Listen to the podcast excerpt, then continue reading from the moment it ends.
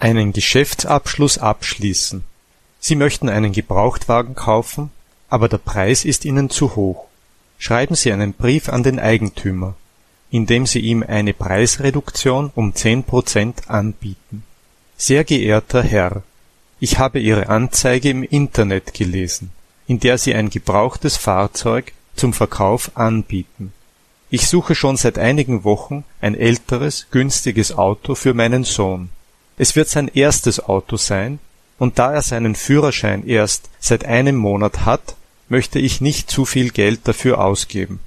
Ich habe mir die Bilder von Ihrem Auto angesehen, und es scheint genau das zu sein, was ich suche. Jedoch würde ich gerne einen Termin für ein Treffen mit Ihnen vereinbaren, an dem ich persönlich den Wagen von innen und außen überprüfen kann. Gibt es Ersatzteile, wie zum Beispiel Reifen, Motor, Getriebe etc.? Ich wollte auch fragen, ob ich einen Rabatt von zehn Prozent bekommen könnte. Falls dem so ist, kann ich bei unserem Treffen bar bezahlen, nachdem ich das Auto überprüft habe.